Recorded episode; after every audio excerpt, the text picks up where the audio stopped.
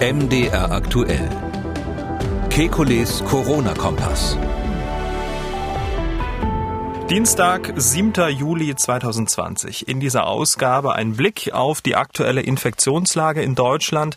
Außerdem wird uns nochmal die Diskussion über die Abschaffung der Maskenpflicht beschäftigen. Dann neue Langzeitstudie zu Kindern in Bayern gestartet. Ja, welchen sinnvollen Beitrag kann diese Studie leisten? Und nie wieder etwas schmecken oder riechen? Genesene Covid-19-Patienten berichten, dass sie auch Wochen nach der Krankheit noch Symptome haben. Muss man sich Sorgen machen?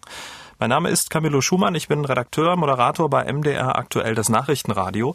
Jeden Dienstag, Donnerstag und Samstag haben wir einen Blick aufs Coronavirus und wir beantworten Ihre Fragen. Das tun wir mit dem renommierten Virologen und Epidemiologen Alexander Kekulé. Ich grüße Herr Kekulé. Hallo. Hallo, Herr Schumann.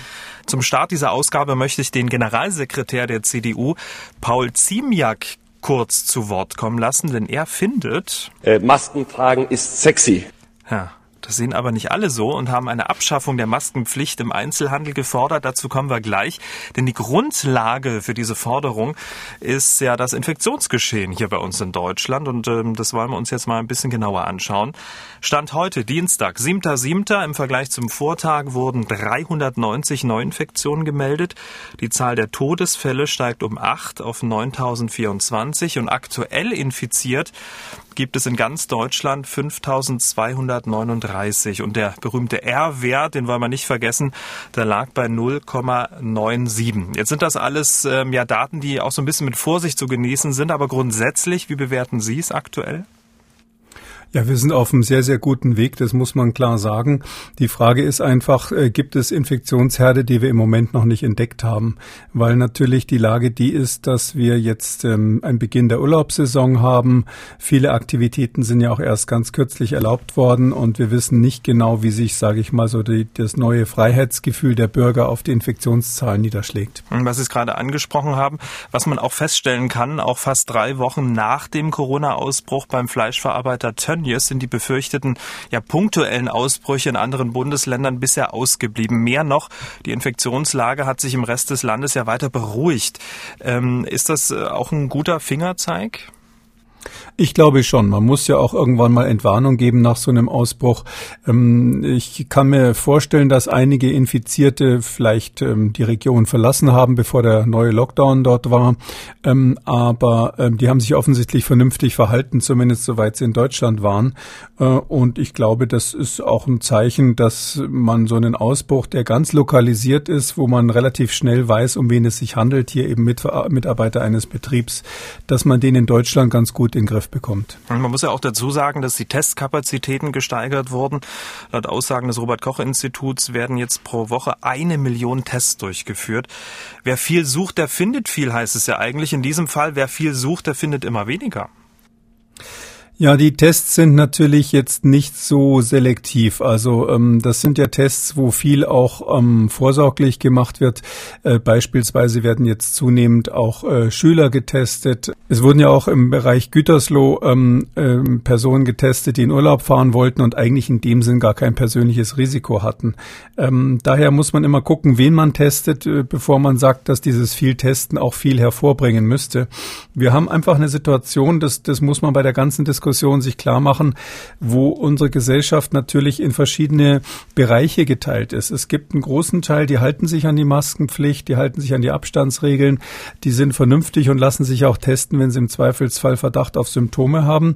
Es gibt aber auch ähm, Bereiche in der Gesellschaft, bei denen diese Informationen einfach nicht richtig angekommen sind und ähm, wo eben das nicht so gemacht wird. Und ich glaube, wenn man gerade in die USA sieht, ähm, wo es ja große Probleme gibt in verschiedenen Gesellschaften, Wirtschaftsbereichen, ähm, da ist immer das Thema, wie informiert sind die Leute und wie diszipliniert ist der Einzelne wirklich selbst. Mhm. Ich glaube, dass wir da in Deutschland eine sehr, sehr gute Startposition haben und das ist letztlich der Grund, warum wir hier jetzt im Moment eigentlich ganz komfortabel dastehen. Mhm. Und ähm, die Frage, wie agiert die Politik in solchen Lagen, weil Sie den Fall äh, Tönnies, also Gütersloh, angesprochen haben. Das Oberverwaltungsgericht in Münster hatte ja in einem Eilverfahren die Corona-Maßnahmen im Landkreis Gütersloh Gütersloh gestern gekippt und äh, bezeichnet den zweiten sogenannten Lockdown für den gesamten Kreis Gütersloh als unverhältnismäßig. Es wäre durchaus möglich gewesen, eine differenzierte Wertung vorzunehmen. Und das ist ja auch der Plan der Landesregierung, bei einem erneuten Ausbruch nicht mehr den gesamten Landkreis runterfahren, sondern nur den betroffenen Ort. Also ein differenziertes Agieren. Ist das der richtige Weg? Ja, das war eigentlich von Anfang an Teil des Konzepts. Also man hat es ja auf die Gemeinden abgewälzt, was viele Nachteile hat, ähm, ähm, weil man gesagt hat, die können vor Ort besser beurteilen, wie die Lage ist und differenzierter agieren. Ähm, dass jetzt hier der ganze Landkreis gesperrt wurde, wo man, wobei man sagen muss, Gütersloh ist ja relativ geografisch weit verbreitet. Da gibt's ja äh, ziemlich viele einzelne Ortschaften, die dazugehören. Ähm, das ist äh, so als Erstmaßnahme völlig in Ordnung und das Gericht fordert hier zu Recht, dass man sowohl sowohl von der Geolog äh, geografischen Verbreitung her als auch von der ähm, äh, vermuteten Ausbreitung des Virus ähm, differenzierter ähm, bei den Maßnahmen ist. Ich glaube, das ist ein richtiger Hinweis und das hat die Politik hoffentlich auch verstanden. Ja, es hört sich das nur sehr schön an, nur wie soll man es umsetzen? Also wie soll so ein differenziertes Agieren dann praktisch aussehen? Hätten Sie eine Idee? Ja, das der der Vorschlag, den den ich ja schon öfters gemacht habe, ist, dass man wirklich nach Initialfällen vorgeht. Es hat keinen Sinn zu sagen, wir haben in einem Betrieb 1500 Fälle, äh, dann rechnet man das auf die 100.000 Einwohner um und sagt dann, wir sind also von der haben die Alarmstufe überschritten und müssen dann quasi mechanistisch den ganzen Landkreis schließen, äh, sondern worauf es ankommt, ist ähm, im ersten Blick einfach, wie viele dieser Fälle äh, sind bekannten Infektionsketten zuzuordnen oder vielleicht sogar schon unter Quarantäne Quarantäne und in Isolierung. Äh, wenn man das hat, also wenn man sozusagen einen lokal bekannten Ausbruch hat, dann können Sie relativ hohe Fallzahlen eigentlich verkraften, ohne dass Sie alles äh, runterfahren müssen. Anders wäre das, wenn Sie auch nur 200 Fälle hätten im, in, in Gütersloh zum Beispiel, die aber dann wirklich lauter Initialfälle wären. Das heißt, jeder einzelne Fall ist keiner bekannten Infektionskette zuzuordnen. Dann wären Sie erstens von der Nachverfolgung äh, sofort überfordert. Die Gesundheit Gesundheitsbehörden könnten das nicht. Und zweitens wäre das natürlich ein Riesenalarmsignal, weil sie ja immer nur die Spitze des Eisbergs sehen mhm. und davon ausgehen müssen, dass dahinter ganz viele andere Fälle stehen, die man noch nicht entdeckt hat. In ähm, einigen Bundesländern, da gibt es ja null Neuinfektionen und genau deshalb wurde am Wochenende und auch zum Start in die neue Woche über die Abschaffung der Maskenpflicht im Einzelhandel diskutiert. Angestoßen hatte das Ganze der Wirtschaftsminister von Mecklenburg-Vorpommern, danach folgten dann Niedersachsen und Sachsen der Einzelhandelsverband, der stimmte auch mit ein. Aber am Ende sprach die Kanzlerin, äh, wie so häufig, ein Machtwort und die Bundesländer einigten sich dann einstimmig, die Maske bleibt auf. Was halten Sie denn so grundsätzlich von der Aufhebung der Maskenpflicht im Einzelhandel? Wäre es zum derzeitigen Zeitpunkt der Pandemie vertretbar oder eine absolut absurde Forderung? Ich würde auf, auf keinen Fall dafür plädieren. Das muss ich ganz klar sagen. Das ist, möchte ich sozusagen als Appell richtig formulieren. Ähm, da kann ich nur einfach dran erinnern, am Anfang, als der Ausbruch in Deutschland losgegangen ist, hatten wir auch fast keine Fälle. Selbstverständlich. Es geht immer mit fast keinen Fällen los. Aber wenn man dann eben keine Gegenmaßnahmen ergreift, greift, dann genügen schon ganz wenige einzelne Ausbrüche, um in kürzester Zeit äh, uns wieder in die Phase zurückzuversetzen, wie sie am Anfang dieser, dieser Welle war. Ähm, ich glaube, die Masken sind, äh, das ist inzwischen, glaube ich, auch wirklich Konsens bei allen Beteiligten, ein äh, sehr, sehr effektives äh, Mittel, die Zahl der Infektionen deutlich zu reduzieren. Und wir sollten uns einfach an diese Masken meines Erachtens gewöhnen. Klar könnte man im Sommer in einer bestimmten Zeit sagen, ja, jetzt in diesen drei Wochen brauchen wir sie vielleicht nicht unbedingt in einer bestimmten Region. Aber wie will man das dann politisch im Herbst den Menschen erklären, dass die Masken dann wieder aufgesetzt werden sollen? Gerade der Einzelhandel, der sich jetzt beschwert, der dann aufs Weihnachtsgeschäft hofft, ähm, der hat dann ein größeres Problem, wenn dann die Maske wieder neu eingeführt wird, genau in dieser Zeit. Ähm, ich bin auch nicht so sicher, ob die Deutschen jetzt wegen der Maske im Gesicht langfristig keine Kauflaune mehr haben werden. Hm. Das ist ja so ein bisschen die Befürchtung, die im Raum steht. Hm. Ähm, ich hoffe sehr auf einen Gewöhnungseffekt, dass wir uns an die Maske gewöhnen wie an den Sicherheitsgurt Sicherheitsgurt im Auto, ähm, weil ich glaube, wenn wir jetzt in die Welt rausschauen, überall dort, wo man diese Maßnahmen gelockert hat, ähm, da, da sieht man, dass es äh, zu ganz äh, starken Rückschlägen kommt. Das ist äh, gerade ganz aktuell ja in Melbourne in Australien wieder der Lockdown verhängt worden und noch einige andere Regionen davon Victoria State. Äh, das war einfach deshalb, weil man die Lockerungen äh, gemacht hat. Israel ist bekannt als Problem in den Südstaaten der USA. In Texas, Texas rollt jetzt ganz ganz aktuell. Äh, die Militärärzte rollen dort ein, weil man weil man es anders nicht in den Griff bekommt. Die haben an einem Tag über 5000 Fälle allein in Texas gehabt. Das heißt also, wir sehen überall auf der Welt, was passiert, wenn man diese Maßnahmen lockert. Und das sind vor allem die Masken in geschlossenen Räumen, um die es hier geht. Vielleicht noch ein letztes dazu. Die Deutschen haben sowieso eine Komfortsituation. Wenn ich sehe, wie früher in Asien die Maskenpflicht auf der Straße angeordnet war und ähnliches, wir haben es ja nur in ganz bestimmten Situationen und das ist auch gut so. Ja, sogar auf der Straße ähm, gilt jetzt eine Maskenpflicht, zumindest auf Norderney. Ähm, da ist jetzt äh, der Touristenansturm so, so groß, dass selbst äh, in den Einkaufsstraßen jetzt Maske getragen werden muss. Ja, erst Maskenpflicht aufheben, dann wieder einführen. So geht's gerade unseren Nachbarn in Österreich. Dort wurde die Maskenpflicht erst abgeschafft und nun wird sie auch schon wieder eingeführt. Nämlich in Oberösterreich wurde heute vor wenigen Minuten verkündet, also wenigen Minuten hier Aufzeichnung des Podcasts. War so ein bisschen zu erwarten, oder? Ja, es ist tatsächlich so, dass das ähm, ein Experiment war, dass die Österreicher so konsequent die Masken abgeschafft haben.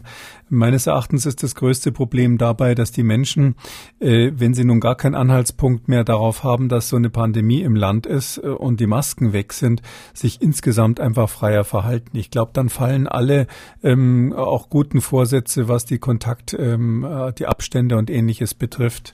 Und ich glaube, das sollte uns eine Lehre sein, dass man hier nicht zu voreilig ist. 427 Menschen sind äh, in Oberösterreich ähm, infiziert, 3000 Menschen unter Quarantäne. Der R-Wert liege bei 2,0. Über äh, Oberösterreich muss man auch dazu sagen, ist mit knapp 1,5 Millionen Einwohnern bevölkerungsmäßig das drittgrößte Bundesland. Wenn man diese Zahlen jetzt ins Verhältnis setzt, ist das doch eigentlich gar nicht so viel, oder? Naja, das, äh, was die Behörden dort beunruhigt hat, ist einfach der Anstieg der letzten Tage. Und was man dort, wie, wie überall eigentlich auf der Welt sieht, ist, wann immer man die Maskenpflicht fallen lässt, äh, kommt es durch Menschenansammlungen in geschlossenen Räumen wieder zu lokalen Anstiegen. Und ich glaube, das kann man jetzt natürlich noch zehnmal weiter ausprobieren, bis es auch der Letzte gelernt hat. Ähm, in Österreich weiß ich, ist es durchaus auch kontrovers diskutiert worden, ob man das riskieren soll, allgemein die Maskenpflicht abzuschaffen. Und ich bin relativ sicher, dass jetzt bei all denen, die das machen, ob das jetzt Österreich ist oder USA oder Israel, überall, wo man diesen Schritt gegangen ist, wird man sagen, Moment, das war höchstwahrscheinlich zu früh, zumindest flächendeckend zu früh.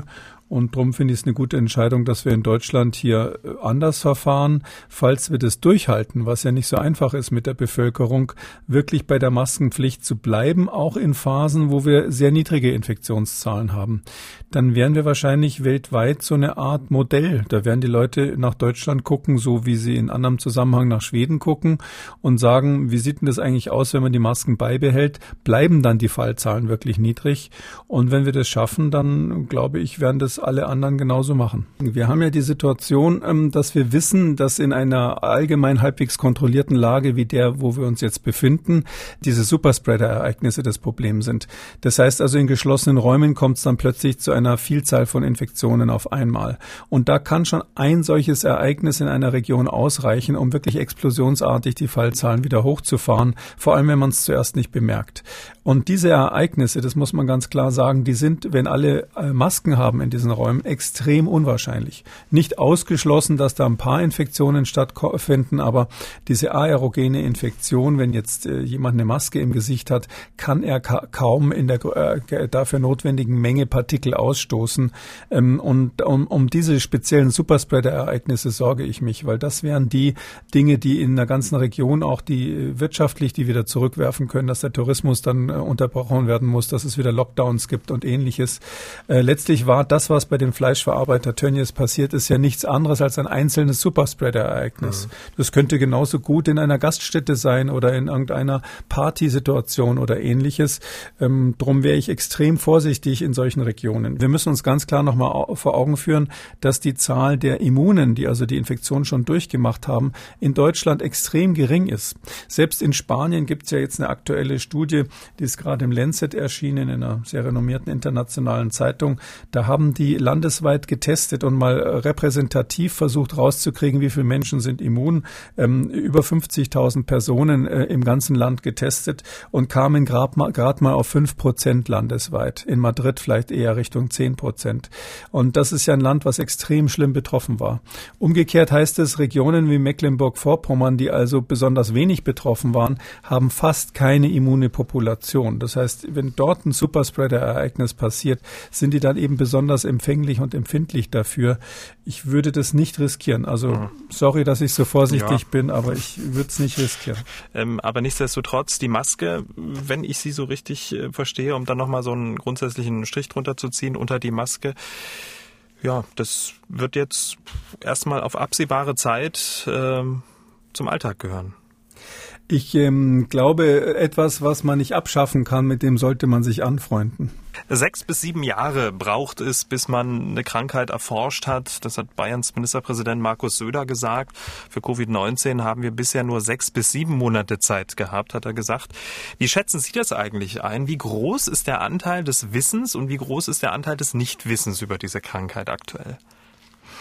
Na, ähm, das, das kommt immer sehr darauf an, aus welcher Perspektive man rangeht. Wir reden ja sehr viel über Prävention. Ich glaube, so der Normalbürger, vielleicht sogar auch der normale Hörer dieses Podcasts, ist ja jetzt nicht so, dass er unbedingt Virologe werden will und sich für die Feinheiten dieses Virus interessiert. Und diese ganz einfachen Dinge, was muss ich machen, um mit dieser Krankheit klarzukommen, um dieser Pandemie zu leben, äh, die sind eigentlich schon bekannt. Also ich glaube, dass es ganz wenig Fragezeichen gibt. Das war relativ früh aus meiner Sicht eigentlich klar, worum es geht, weil wir haben hier im Grunde genommen eine Wiederkehr des SARS-Virus, von dem wir schon einiges wissen, ähm, so dass es also bei der Prävention wenig Überraschungen gab in der ganzen, in den ganzen letzten Monaten. Es gibt natürlich äh, Fragezeichen, wann kommt der Impfstoff, welche Medikamente sind wirksam, so Dinge, die also mehr so spezifisch medizinisch sind und die dann natürlich auch äh, intensiv intensive Forschung brauchen. Aber um festzustellen, ob eine Maske zum Beispiel sinnvoll ist oder nicht, da brauchen Sie nicht äh, sechs oder sieben Jahre lang äh, Forschung an so einem Virus, äh, sondern da müssen Sie sich einfach nur drei andere Viren anschauen, die extrem ähnlich sind. Und dann darf man das mit Copy-Paste in diesem Fall machen. Äh, sonst würden Sie überhaupt keine politischen Entscheidungen mehr treffen können. Mhm. Intensive Forschung ist genau das Stichwort und politische Entscheidungen auch, um die Krankheit besser zu verstehen. Deshalb ist in Bayern am Montag, 6. Juli 2020, der Startschuss für eine neue Kinderstudie gefallen. Covid Kids Bavaria heißt diese Studie. Über den Namen kann man sich sicherlich streiten. Es ist eine ja, ganzheitliche Studie, denn sie soll nicht nur die Frage beantworten, wie infektiös Kinder wirklich sind, wie schnell sie andere Kinder und Erwachsene anstecken, sondern auch, wie stark Kinder und ihr Umfeld, also Eltern, Lehrer, Erzieher unter der Corona-Situation psychisch leiden. Es gibt ja schon einige wenige Studien zu Kindern, jetzt also äh, diese. Was halten Sie grundsätzlich von diesem Ansatz? Also ich finde es großartig, vor allem, dass man eben auch die psychologische Situation der Kinder hier mit berücksichtigt. Das, äh, wir dürfen das ganze Thema nicht so streng virologisch uns immer ansehen. Und ähm, ich glaube, gerade bei Kindern ist es notwendig, beide Seiten zu sehen.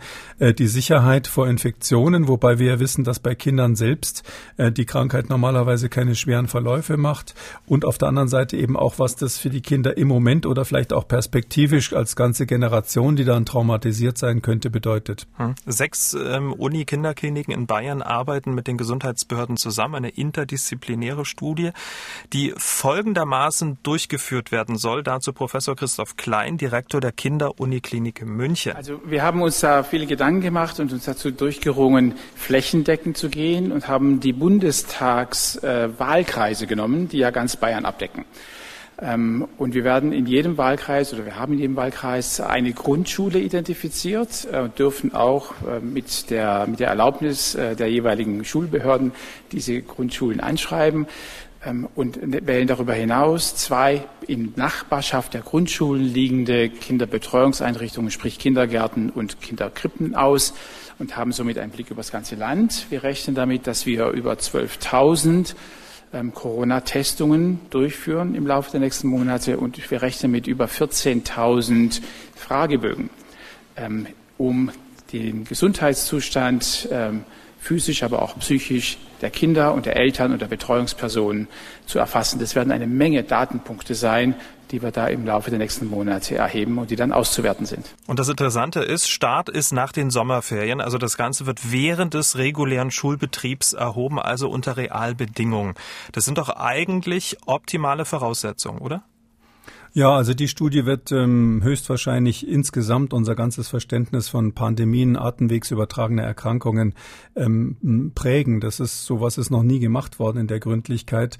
Äh, das ist so eine klassische Begleitforschung. Sonst war ja immer der Vorwurf, ähm, dass man gesagt hat, diese Untersuchungen wurden während eines Lockdowns oder in ähnlichen Situationen gemacht.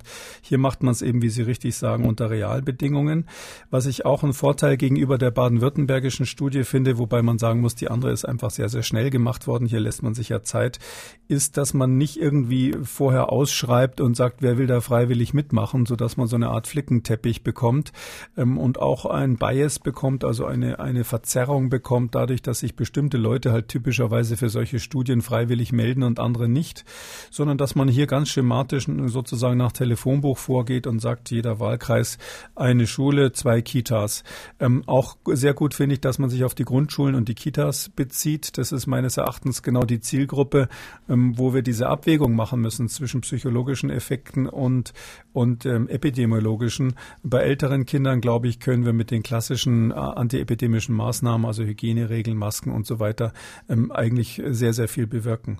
Darum bin ich da sehr, sehr optimistisch, dass da was Wichtiges rauskommt. Ich meine, ähm, Herr Klein vom Haunerschen Kinderspital, der Direktor dort, der gerade gesprochen hat, der ähm, äh, wird natürlich da noch eine ganze Zeit dran zu arbeiten haben haben. Ich weiß nicht, ob wir äh, an Weihnachten Ergebnisse haben oder nächstes Frühjahr.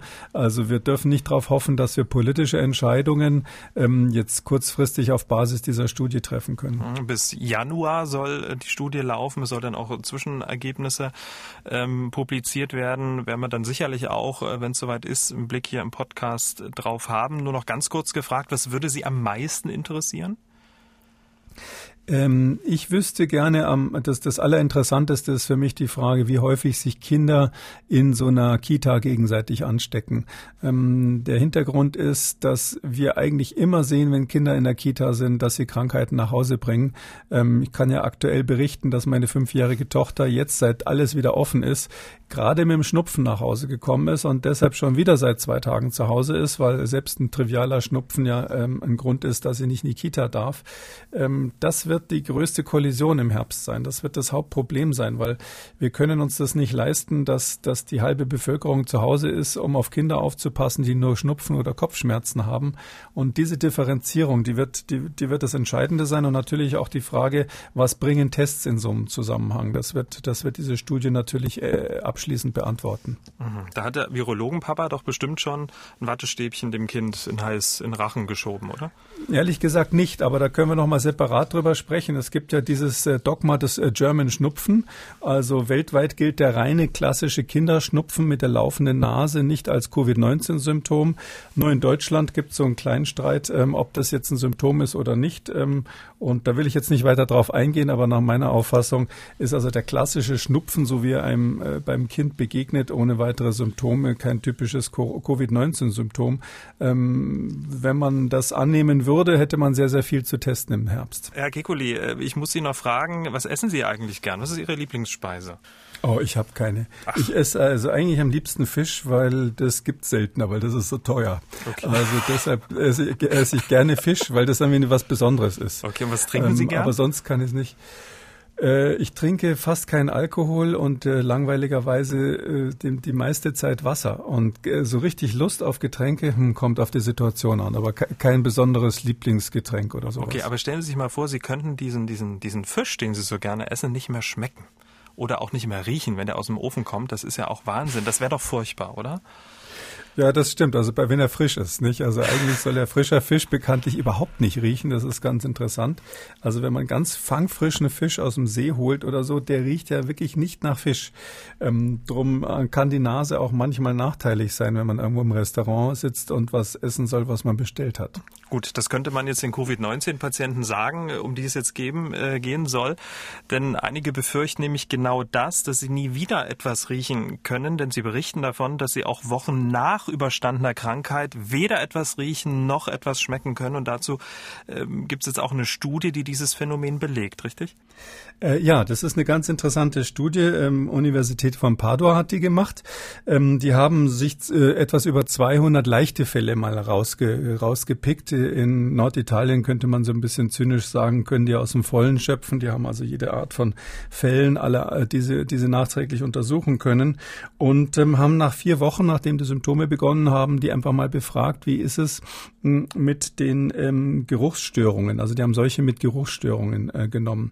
Das Interessante ist, diese Geruchsstörungen sind ja ein ganz typisches Covid-19-Symptom. Das ist vielleicht so etwas, was, was eine neue Erkenntnis ist. Äh, wahrscheinlich hängt es damit zusammen, dass das Virus direkt den, den Nerv befällt, der die Geruchssignale von der Nase ans Gehirn überträgt. Ähm, und ähm, deshalb ist es schon so eine kleine Besonderheit und die Frage, wann geht es wieder weg? Dabei haben sie festgestellt, dass ähm, fast 90 Prozent entweder eine komplette Heilung hatten oder eine deutliche Verbesserung der Symptome. Das heißt also, diese Geruchsstörungen blieben in dieser Untersuchung nur bei etwa 10 Prozent. Ähm, das ist eigentlich eine ganz gute Nachricht, weil das so eine kleine Befürchtung war, weil so neurologische Störungen bleiben manchmal ganz schön lange, sind manchmal hartnäckig. Ähm, äh, aber in diesem Fall scheint es wohl so zu sein, dass die, diese Geruchsstörung in den aller, allermeisten Fällen wieder weggeht. Aber bei den 10 Prozent äh, blieben die Symptome über Wochen noch danach, richtig? Ja, nach vier Wochen waren sie noch da. Jetzt muss man sagen, Nerven äh, erholen sich langsam. Ähm, das kann durchaus sein, dass da nach sechs Wochen noch, noch mal was kommt oder nach acht Wochen, bis man also in der Neurologie ähm, sagt, dass eine Nervenstörung quasi chronisch geworden ist und nicht mehr gut wird. Da wartet man typischerweise mindestens drei Monate, eher sechs Monate. Äh, so dass ich hier jetzt ähm, mein Optimismus nicht aufgeben würde, dass die aller, allermeisten Fälle mit solchen Geruchsstörungen wieder normal werden. Hängt auch sehr stark von der subjektiven Situation ab äh, oder Empfindung ab. Wenn Sie, wenn Sie jemand sind, der so ganz sensibel mit der Nase und mit Geschmacksnerven ist, dann merken Sie natürlich eine kleinste Veränderung und geben das noch als Störung an.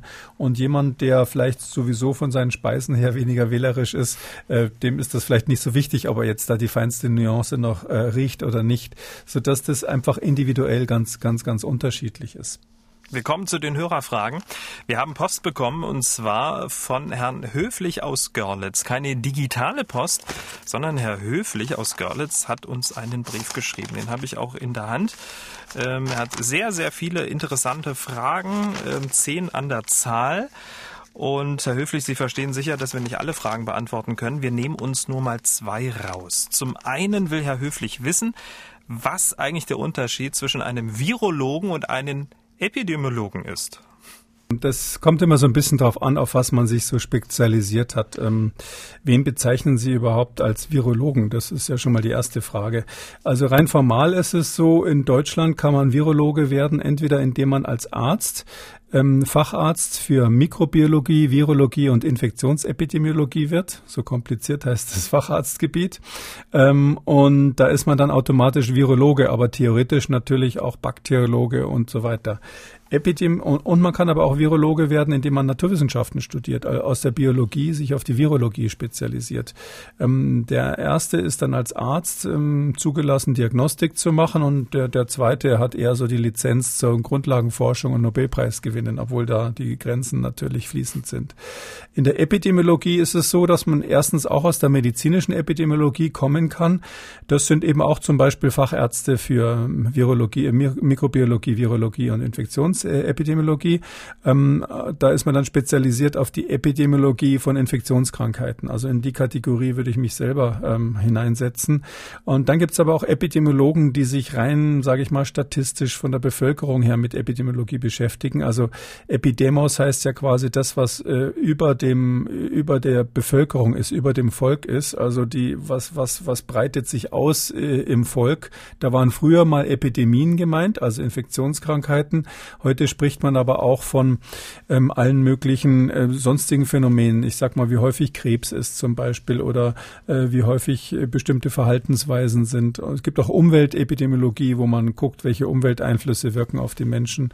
Und da sind ganz viele viele Bereiche betroffen. Da sind Anthropologen dabei, da sind ähm, Mathematiker, die das machen. Also das ist eine eher bunte, bunte Truppe da bei den Epidemiologen.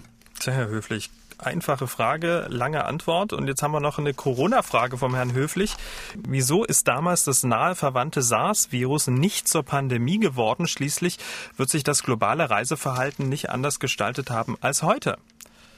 Tja, das ist eine der großen Fragezeichen. Das haben wir damals nie rausgekriegt. Also die, äh, die Gesundheitsbehörden sagen, weil sie so eine tolle Arbeit gemacht haben und das Virus eingegrenzt haben. Wahrscheinlich war es auch weniger infektiös als das SARS-CoV-2, was wir jetzt haben. Ähm, es wird aber auch vermutet, dass es mit dem Klimaeffekt zu tun hat. Das ist im Sommer weggegangen. Äh, und bis hin zu, zur Vermutung, dass da auch Mutationen des Virus eine Rolle gespielt haben könnten. Aber all diese Fragezeichen sind nicht aufgeklärt worden, weil das Virus so plötzlich weg war, dass, wenn ich mal so sagen darf, die Wissenschaftler alle dumm geguckt hatten und ihr Forschungsobjekt nicht mehr da war. So, Herr Höflich, vielen Dank, dass Sie äh, sich die Mühe gemacht haben, uns einen Brief zu schreiben. So, diese Dame hat angerufen. Wenn jemand seit Jahrzehnten, kann man sagen, chronische Nebenhöhlenbeschwerden hat, also Stirnhöhle, Kieferhöhle und dann dieses sogenannte Postnasal-Drip-Syndrom, was ja auch ältere Männer oft haben, ähm, ist das dann ein Risiko äh, oder ist das Risiko an Covid-19 zu erkranken erhöht? Tja, was sagen Sie dazu? Mm, dazu gibt es überhaupt keine Daten und ich würde sagen, höchstwahrscheinlich ist das kein erhöhtes Risiko. Also es ist nicht wahrscheinlich, dass sich sowas wirklich auf das Infektionsrisiko auswirkt. So, mit einer schnellen Antwort sind wir schon am Ende von Ausgabe 78. Herr Kekulé, vielen Dank. Wir hören uns dann am Donnerstag wieder. Bis dann, Herr Schumann. Tschüss. Sie haben auch eine Frage an Professor Kekulé, dann schreiben Sie uns an mdraktuell-podcast.mdr.de oder rufen Sie uns an 0800 322 00. 0800 322 00. MDR aktuell. Kekules Corona-Kompass.